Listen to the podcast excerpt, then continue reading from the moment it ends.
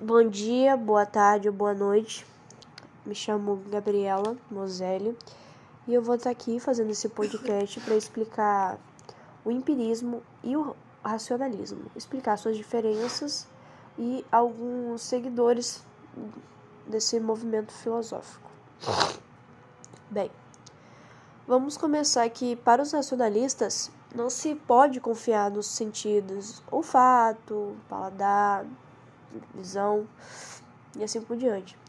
Porque eles podem nos enganar. Descartes, por exemplo, dizia que uma mudança nas luzes, uma mudança nos olhos já era o suficiente para enxergarmos cores diferentes, formas diferentes e por assim vai. Portanto, a verdade existe nas ideias, na mente. E para Descartes, a ideia era algo que já nascia.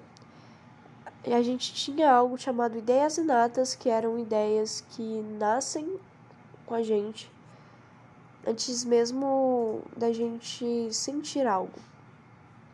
Essas são ideias que sobrepõem nossos sentidos, que são, como eu disse, as ideias inatas. Em contrapartida, os empiristas acreditam que não existem ideias inatas, que não nascemos como folhas em branco, sem nada na nossa mente.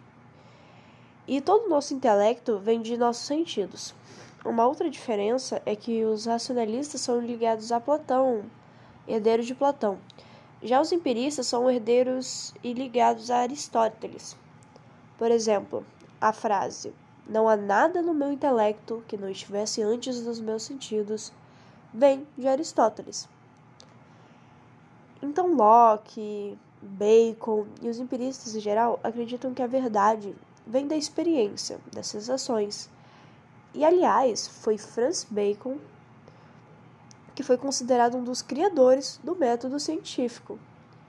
Quer dizer, eu chego na verdade não pela especulação, e sim pela experimentação, observação e pela formação de hipóteses.